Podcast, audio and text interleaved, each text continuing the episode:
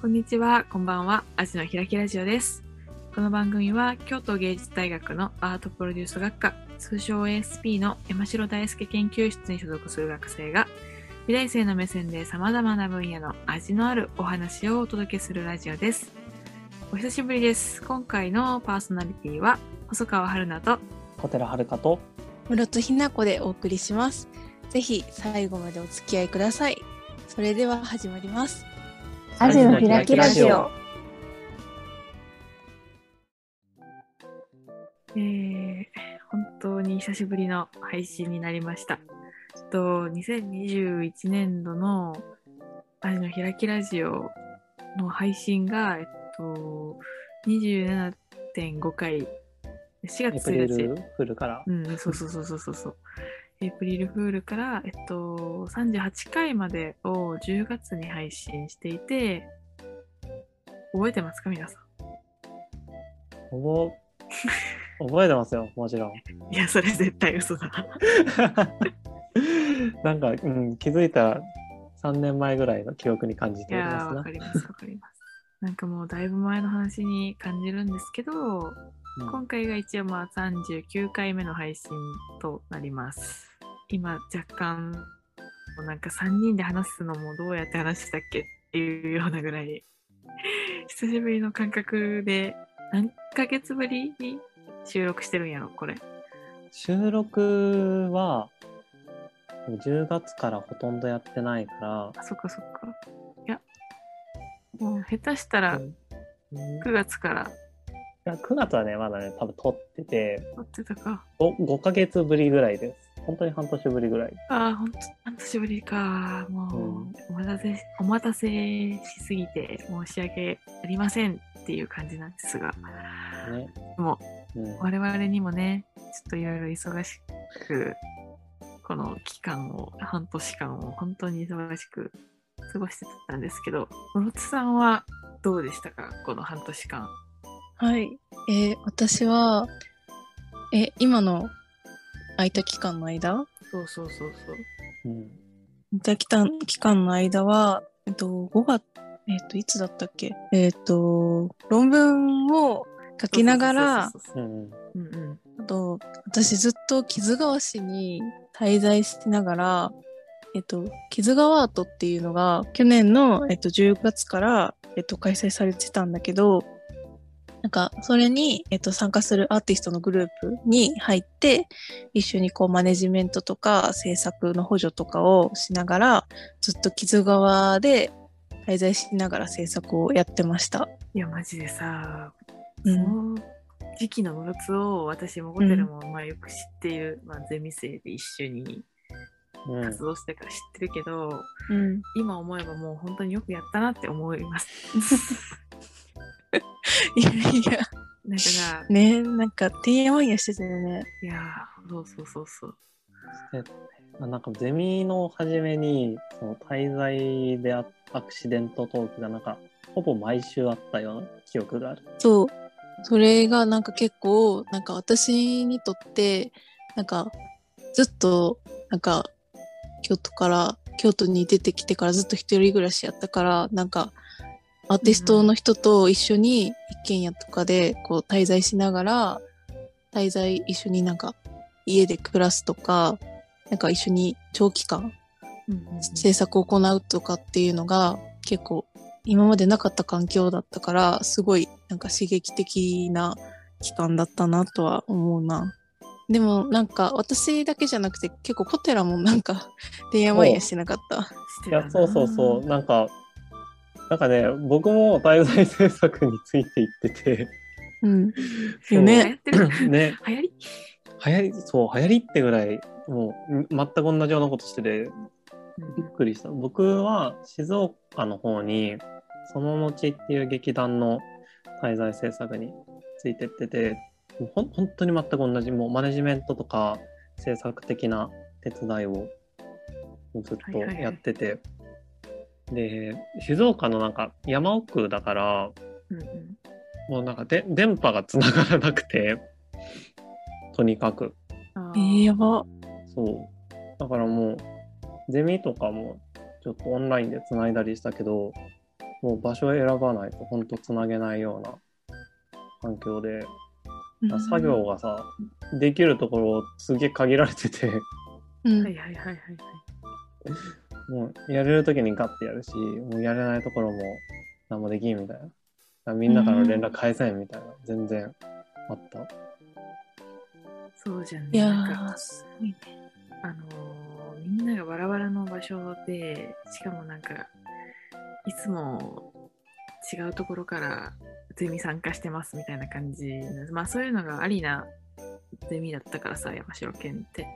ゼミ、なんかゼミだったり、このご時世だよね。そうそうそう、まあ、うん。このご時世でオンラインになってっていうのもあったけど、うん。あのー、モツとコテラは特に、あ急におばあちゃん家から配信してんのかなってぐらい、なんか、後ろがすごいあの、畳の部屋とか、襖の部屋とか、襖があってとかうん。さ、すごい広いさ、あの、おばあちゃん家の家に出ますみたいなさ、夏休みの子供ですみたいな感じのさ、うん。背景で、うんあのそうそうそうそうゼミ参加してたりとかして、すごい、あの、いつものみんなの一人暮らしの部屋じゃないのがすごい新鮮で、うん見てて、なんだろう、めっちゃ記憶に残ってるわ、それが。風景あーそう変わるとね。うんうんうんうん。ちなみにルナコはこの期間何やってたの？就活です。ああ、おー4回生っぽい。そうです、なんか、そうね、みんなの中では一番普通の4回生って感じのでも動きをとってたと思いますね。就活ず,、うん、ずっと就活ねちゃんと面接行ってね。イエス書いてあの学校の人とかとも練習してみたいな頑張ってたよね。ねキャリアデザインセンターとかも活用して面接の練習したりとか、うんあとはあの結構面接のために東京に出向いたりとかうんうんいろいろしてました。で、えーまあ、最終的に東京に決まったんでうん。あの就職先がうんうん。だからまあやってよかったなっていう気持ちはあります。うん。え、なんか就活やってて面白かったこととかってある？なんか就活やってて？うん、なんか意外だったとか、なんか、なんて言ったらいいんだ？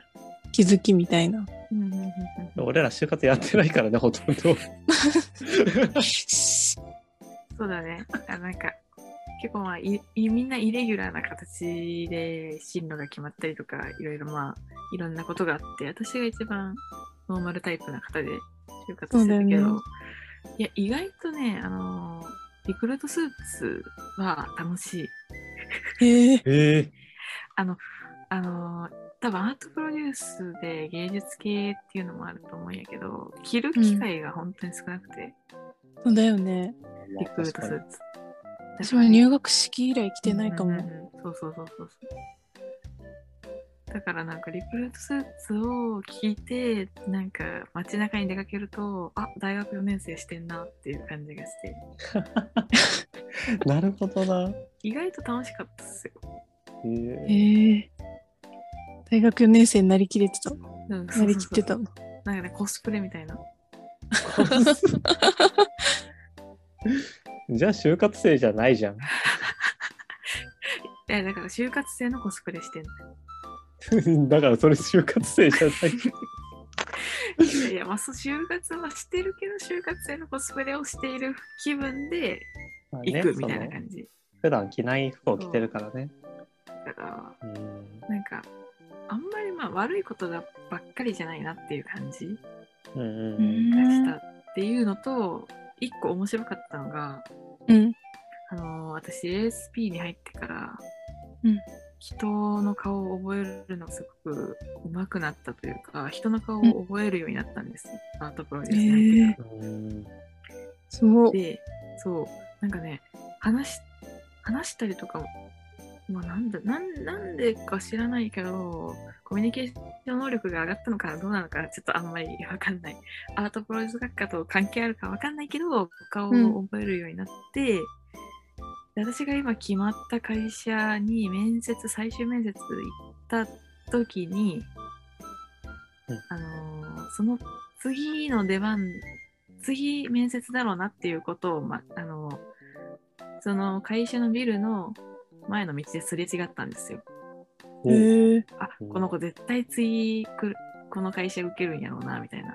そへーまあもう本当に交代みたいな感じで、私が出るときにその子が入るみたいな感じで。うん。はいはいはいはい。で、まあ、パッパッと一瞬顔見ただけやったんやけど、うんなんとたまたま、その子も合格してまして、最終面。ええ。へで、内定を多分、その子も、まあ、うちの会社に決めて、ええ。で、新入生の、あ、新入生じゃないわ。新社会人とうん まだ学生気分が抜けてないんです。あの、顔合わせとか、説明会みたいな、うん。今後どうしていきますよ、みたいな時に、たまたま顔を覚えてて、ええ。あなた道ですれ違いましたよね、みたいなことを言ってしまって、ー 怪しい人すぎる。なんでこいつ気づい、覚えてんだ、みたいな感じで、人事の人にも驚かれたっていう、ええ。面白かったエピソードです。でもあれなんじゃない？それだったらなんかそのルナ子もなんかそのすれ違った子もその会社の波長に合ってたんじゃない？なんかあだからー。なんか自分と近いなんか波長を持っててビビッときちゃうんじゃない？あー、そうかもしれないな。もしかしたらもしかしたらね。楽しみだねそうなんです。ちょっとまだ喋ったりとかは全然できてないけど、うんこれから楽しみです。社会人が。なんかさ、うんな、みんなにもこの話聞きたいんだけど、うん。私、絶対社会人になってからの方が人生に余裕がもあると思うんですよ。今のどういうこと？学生の時のこの山条件の動きであったり、うん。まあ私は違う、まあ、進級論文で卒業論文と一緒にあの文化財ソムリエ文化財に親しむ授業っていうプロジェクトに関わったことを書いてたんで、うんそういう活動とか一緒にしたりとか同時進行でいろいろやってたからうん。社会人になって仕事一歩になった方がもしかしたら人生にゆとりができるんじゃないかって思ってるんですけどうん。今が一番忙しいんじゃないかって思ってるけどみんなはどうですか？そそれはルナコがゆとり持てそうって思うかってこ私はね、うん。案外ゆとり持てるんじゃないかなって思ってるんだけど。うん。と友達はなんかすでにアルバイトの形で働き出してる子がいるんだけどなんかうん。6時退社した後何していいか分かんない。って困ってた。へえやばす帰って8時前とかに帰ってきてご飯食べてお風呂入ってあと何をしたらいいんだろうっつってなんかオロオロしてて、ああでもそれは困るかも私も。うん、なんかいっつもなんか10時とか9時とかになんか大学とか出る生活してたから、確かに想像つかんな。これがおかしいんだろうけどね。ねこの収録時間もね言えないけど早い時間でもないからね、うん。ぎそうですよね。うん。まあ、だからまあそうそういうパターンもあるとは思うよ。うん。でも私も、私は次大学院に進学するけど、うんなん。か、まあ思ってるのは、いや、そんなにこう、生活がガラッと変わる感じはなさそうだなって思ってて、なんか大学院も、なんか今の大学はさ、10時になったら追い出されるけど、うん私が次行く大学院24時間空いてるのね。そんなんもうなんかやばそうだよね。いつまでも残れるんなら残っちゃいそう場。所が変わるだけでさ、うん。ね、い今も場所を変えながらさ夜な夜な作業してるけど、いやでもね、でもね、私のうん。次行くとこ秋田なんだけど、うん。いやだからこそ、なんか結構、なんか暮らしを次のうん。あの引っ越し先では暮らしをテーマにちゃんと生き生きていこうと思って、ああ、なるほど、なるほど。なるほどそのテーマ大事です。本そうちゃんと規則正しい時間当にに起きて、ちゃんと朝ごはん作って食べてとか、うんこう、なんて言ったらいいん？こう、必要最低限の、こう、きちんとした暮らしを、うん。暮らしプラス、なんかこう、何かこう刺繍してみたりとか、なんかもっとなんか暮らしっていうものにこう近づいたこう余裕を持ったうん。こう生活を送りたいなっていうふうに思ってる。今、今さ、うん。私とコテラがまあ一瞬にして笑ったっていうのも、なんで？失礼なことではあるんだけど、うんう。ん。でも室津自身が刺繍の話をした時に笑ったから、まあ、ダウトないよね。それはそう。だね。半年後、あの、刺繍したやつ見せてね。えいいよいいよ。作品中うん見せるわ。ちゃんと。送送って。あげるあげるあげる。絶対しない。絶対ね、絶対しない気がす絶る。対しないと思なんでなんでそんなに言う？いや、うんなんなんでだろうね。なんか、イメージわからなかった。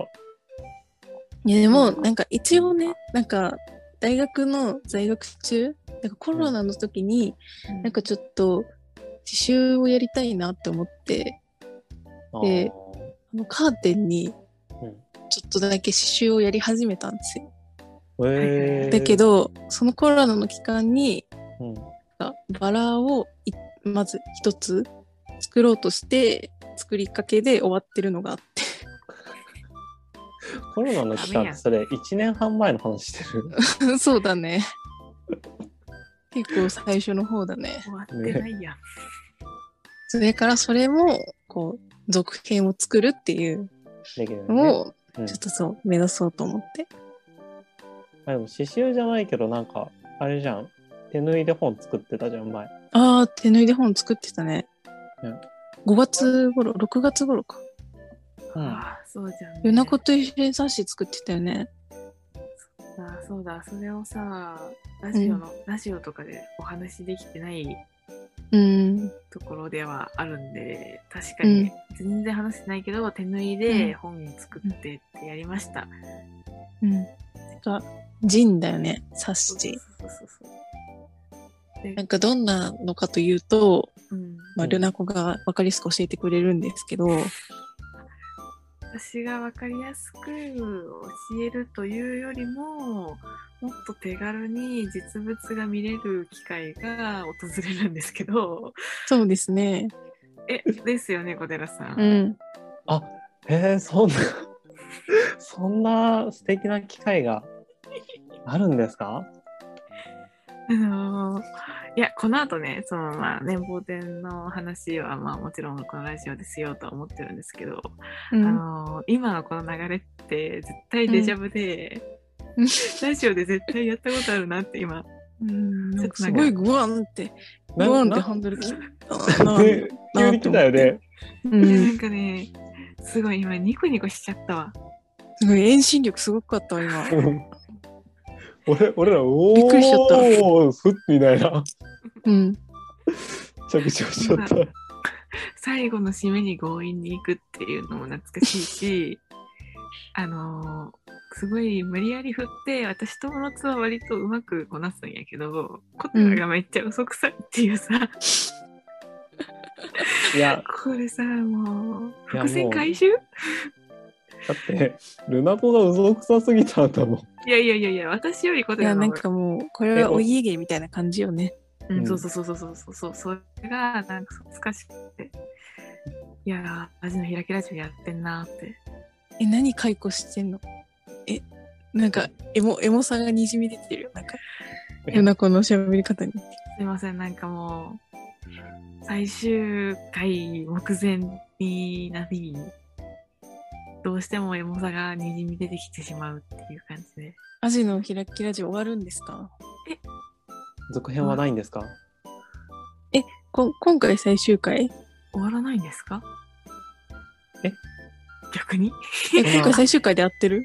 いえ、そのうんさ39回なんていう中途半端なタイミングで。よね。よいね。やー、そんなわけないじゃないですか。びっくりした、びっあくりした。ーびっくりした、びっくりした。ああ、よかった。なわけないですよ。ちゃんとしっかり、この3年生の初め、まあ2020年の初めにうん。始めたこの、私たちで勝手に開いたアジをですね、今回、あの、まあ、やっていく年俸展の中で、うん。しっかりそのアジを骨にするという機会を生放送で行いたいとは思ってるし、まあ室津とホテラと私たちとまた他にあの今ずっとこのラジオを裏で聞いて愛の手を入れてくれる優しいひろはしと編集を夜中になってもやってくれる一日でやってくれる大倉さんと5人でね出れる生配信を考えてるんでその話とかもまあまあまあやっていきたいんで最後に告知を挟んで今回のまあ28回じゃないです。すいません。38回でした。あ、違います。39回です。やったやったやったわやったわ。あーごめんなさいごめんなさいごめんなさい。最後に年俸店ですね。22年1年度の山城県の、まあ、年次報告展の、まあ、告知と、まあ、生配信の告知を最後に行ってこのラジオですね。と39回目記念すべき39回目の配信を終わらせ終わらせようと思います。ちょっともう、カミカミで、なんならここももう全部使っちゃってください。アジの開きラはい、ということで、えー今年も、えー去年に引き続き山城研究室年次報告展を開催することになりました。イェイ。イエーイイ。エイ。イエイ。イエイ。去年はあの1期生僕たち5人だけであのオルタナティブスペースの湯気さんで1年間の活動を展示発表を行うっていう展示報告展っていうのを開催したんですけど今年はね、さらにそこから2期生になる今の新3年生の子たちも加わって総勢12人で活動の今年1年の活動の展示報告を行っていきたいと思ってます。増えましたねすすごい。増えた倍倍以上だからね。うん。なんで、ボリュームも2倍いや3倍になってたらいいなと思って作ってます、今。今作ってるからね。ね、今、搬入期間中で、うんうん去年は僕たちの進級論文のみだったんですけど、それをバージョンアップさせた卒業論文とか、3回生たちの進級論文の展示と、えー3年生のが今年行った個展とか、えーここの1年間の活動を振り返る年表の展示を行っていきたいと思ってます。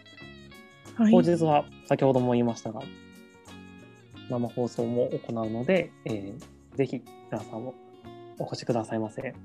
えー3月の12日、13日の2日間が会期となっております。場所は、えー京都の三条にあるメディアショップギャラリーさんの、えーギャラリー2という場所で行っております。今日ですよね、今日。今今日の配信する今日が1日目で、今日も何時までやってますか？20時までやってます。初日は20時まで。お姉さんありがとうございます。うんありがとうございで、明ます日が18時までなんで気をつけてください。で初日の方が長くやってますんで、うんうんうんうんお時間のある人は遊びに来てくださいそう。ですね、これ聞いた後にでももし、ちょっと空いてたら顔出して、うんちょっと話ししに行こうかなとか、話しよっかなぐらいでもいいんで、ぜひぜひお越しください。僕とかボードゲーム持って待ってますんで、本当に遊びに来てください。詳しい展示の情報などは山城研究室のツイッターやインスタグラムをご覧ください。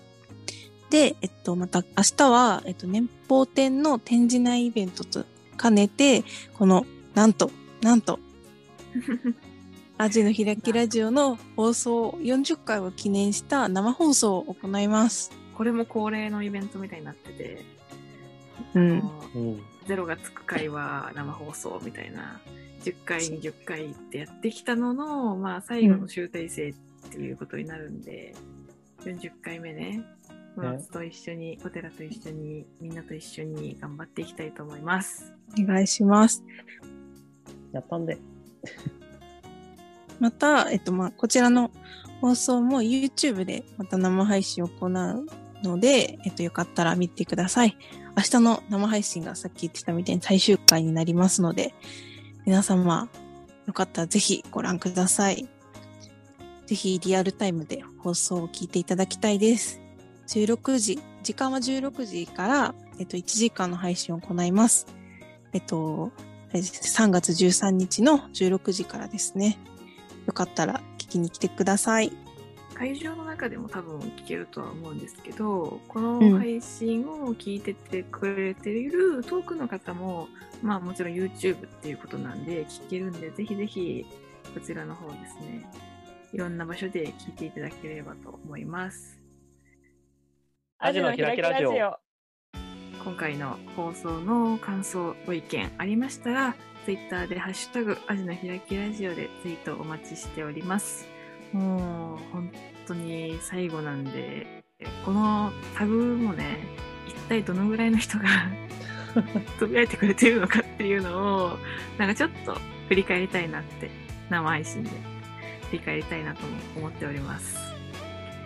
で、まあ、もう最後の放送と何回も言ってるので、まあ今後は、まあ、復活とかあったらまたやるかもしれないんですけど、まあ、今後またもし何かあったらアンカーや Spotify でポッドキャストを使用して配信していきますが、まあ、明日の配信は YouTube でやります。